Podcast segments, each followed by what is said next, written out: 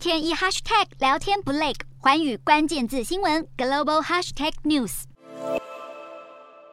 部署黑海的俄国军舰连发数枚长城导弹，射向乌克兰境内各地。俄军在当地时间三日以高精准长城导弹攻击乌西大城利维夫附近区域，并摧毁了一座外国军火库。俄军虽然在战争初期围攻乌国首都基辅失败后，就很少对乌克兰西部地区发动攻击，但这一次的导弹袭击可能也代表俄军侵略目标将会渐渐从乌东再次扩大到乌西。根据法新社的报道，除了这一座存放着大量枪械和弹药的外援武器军火库被摧毁之外，外，俄军也在乌南的尼古拉耶夫州和乌东顿内茨克州摧毁了四座存放火箭、大炮和弹药的仓库，对乌军造成巨大的战力损失。而在面对俄军频频的攻击之际，乌克兰总统泽伦斯基也随即出面谴责。随着战事范围的扩大，美国财政部也对俄国政府祭出新一波制裁，并对多名与普丁关系密切的权贵人士和二十多家高科技公司执行金融制裁。其中被列入黑名单的还包括普丁的绯闻女友、俄国奥运体操选手卡巴耶娃以及普丁亲信亿万富翁古里耶夫。古里耶夫是全球肥料市场的主要供应商之一，名下拥有全英国伦敦规模第二大的庄园。另外还有将近九百名俄国官员与三十一名支持俄国占领克里米亚的非俄籍官员，被美国国务院列入签证禁令名单内。